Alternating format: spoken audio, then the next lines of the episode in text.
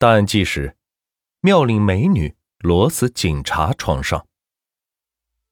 妙龄的美女突然裸死在警察床上，死前曾经被人性侵。这起谋杀案却被当作急性胰腺炎导致的自然死亡。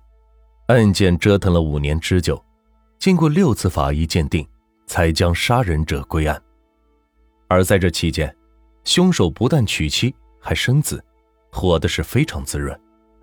二零零零年六月二十九日晚的鞍山，女孩陈黛诺约好了和高中同学连丽丽一起蹦迪。她们二人都是鞍山本地人，是很好的闺蜜。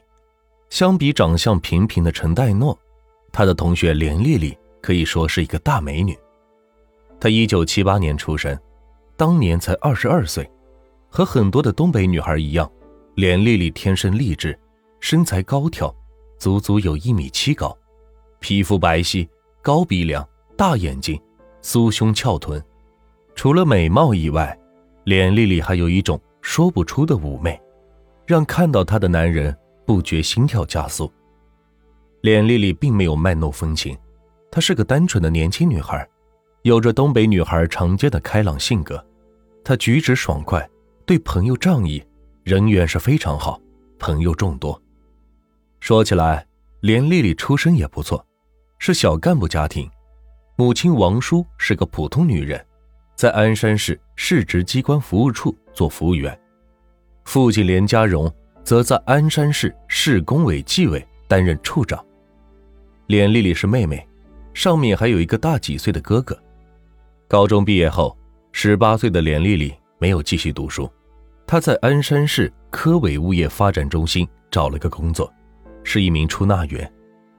四年时间，连丽丽工作认真负责，和同事们相处融洽，几乎所有同事都很喜欢这个漂亮的小姑娘，都觉得她心眼实诚。连家的生活平淡却安逸，两个女儿都很听话。连丽丽哥哥有相处多年的女朋友，早已到了谈婚论嫁，准备明年二零零一年就要结婚了。连酒席都定了，美貌的连丽丽却还没有男朋友。父母对小女儿是极为宠爱，从小到大几乎是没有打过一巴掌。母亲王叔有时候就会说：“丽丽啊，你要考虑自己大事了，看看你哥哥明年就要结婚了。”则连丽丽就会撒娇的说：“妈，我才二十二岁，还小呢。”妈妈又会说道。我看这个小王、小张，他们不都在追求你吗？你怎么不理他们？我看这两个小伙子人品都不错。连丽丽说：“他们都是普通朋友，我对他们没感觉。”妈妈说：“我看啊，你是觉得自己漂亮，眼光太高了。女人找一个合适的丈夫可不容易。”连丽丽说：“妈，我知道了，遇到合适的，我一定抓住。”绝对不放走，这一句话把妈妈给说笑了。除了有个非常漂亮的女儿以外，连家和鞍山所有的家庭没有区别，普普通通。但是万万没有想到的是，在二零零六年六月二十九日这一天，连家一切都彻底的改变。当晚，陈代诺约连丽丽一起吃饭和蹦迪，下班以后，两个女孩。就在一家饭店吃了晚饭。东北女孩一般都能喝两杯，连丽丽和陈黛诺各喝了两三杯啤酒。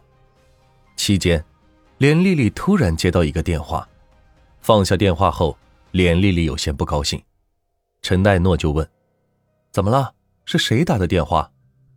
连丽丽回答：“又是那个尚尔奇。”陈黛诺问：“就是那个警察？”“对。”交通局公安处的，刚刚从大连警校毕业。陈代诺说：“哦，我也见过他几次。听说他爸爸是我们这里的什么局的局长，有实权的。这小子好像挺花心的，才二十一岁就在外面撒钱到处玩，在酒店还有长期的包房。怎么，他缠着你了？”连丽丽说：“真烦人，我们是在一次朋友吃饭时候遇到的。”之后，他整天是骚扰我，一会儿要去高级饭店吃饭，一会儿又送礼物给我。我开始去吃了一次，发现这个人是经常色眯眯的看着我笑。我后来就不再去了，礼物也全部拒收。他还是这样，整天是打电话给我。陈代诺说：“那就跟他说清楚呀，就说不合适。”连丽丽说：“我怎么没说？我说我对你没感觉，我年纪也比你大一岁，家庭相差更大，不合适。”他根本不听。这人从小家里就娇生惯养，自身看上的东西没有一件搞不到手，很麻烦。陈代诺说：“那你就不要跟他见面就是了，多少还得见一次。上次我一个小学同学打电话给我说，说被她前男友给扣住了，要我救她。我又不认识什么警察，一急之下就打电话给了李尚和尚尔奇。这事解决了之后，我就欠尚尔奇一个人情，说好了要请他一次。你看，他刚刚又约我去田园大酒店幺三零三房间，最后再去谈一次。”保证以后不再骚扰我。陈代诺说：“那你就去谈谈吧，这小子家里可不好惹，在我们鞍山很有势力的。听说他爸爸还要高升，你没必要得罪他，好好跟他说说。”我也是这个意思，在鞍山只要做公务员，就要和他爸爸打交道。我爸爸是公务员，我也怕这小子报复我们家，所以一直忍着。你说的对。我今天就跟他彻底摊牌，讲清楚。我现在就去了，你等着我一起去蹦迪啊！我们谈不了多久，一个小时之内我就回来。说罢，连丽丽就走了。时间大概是晚上的八点钟。多年以后，陈代诺还能回忆起当晚连丽丽窈窕动人的背影和秀丽的长发。陈代诺暗自想：古话说，美人身边是非多。果然是这样。过了一个小时，陈代诺打电话给连丽丽，问她还要多久回来。连丽丽说：“刚刚到尚尔奇那儿，没有多久，还要等一会儿。”这又过了十五分钟，陈代诺和几个朋友已经是赶到了迪巴。陈代诺打电话询问什么时候能来，连丽丽支支吾吾说还没有开始谈，要再等一会。过了半个小时。大约是晚上的十点二十五分，陈代诺又打了一个电话。电话里，连丽丽说话有些含糊，感觉有些是口齿不清。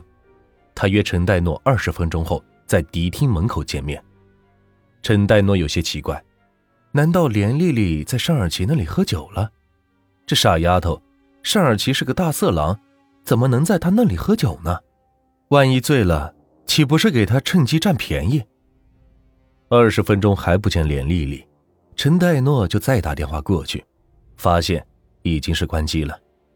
陈代诺是急了，糟了，肯定是喝醉了，这一下要吃大亏了。焦急之下，陈代诺打电话给一个朋友，问到了尚尔奇的手机号码。陈代诺拨过去好一会儿，尚尔奇才接了电话。电话中，尚尔奇的声音是极为惶恐：“你是谁？”陈代诺说：“我是连丽丽的朋友陈代诺，我们见过的。丽丽是不是在你那儿？是不是喝多了？你没做什么吧？”让陈代诺做梦也没有想到，尚尔奇说了下面一句话。尚尔奇惊恐叫道：“连丽丽好像不行了，你快过来！”陈代诺是大吃一惊，急忙带着蹦迪的几个朋友赶到酒店。这敲了半天，尚尔奇才来开门。此时，尚尔奇的表情倒不是惊恐，似乎是一种震惊后的麻木不仁。陈代诺惊恐地问：“丽丽在哪里？怎么回事？”尚尔奇不答，伸手指向了里边的套间卧房。陈代诺和几个朋友冲了进去，当场是惊呆了。脸丽丽仰天躺在床上，身上的衣服是凌乱不堪，似乎是被人脱下后又胡乱套上。她再也不是那个漂亮的小姑娘，脸丽丽的脸部青紫，嘴唇和手指甲发黑，右眼闭着，左眼则半睁半闭，双目突出，眼球充血，模样是非常吓人。陈代诺是推了脸丽丽几下，喊道：“丽丽，丽丽，怎么回事？丽丽，你醒醒啊！”连丽丽是毫无反应。同来的一个女孩学过医，发现连丽丽已经是没有呼吸了，人好像死了，快打幺二零！一群人七手八脚的打着幺二零，混乱中有人拨打了幺幺零。当时是深夜的十一点多，幺二零急救车赶到后，随后幺幺零也来了。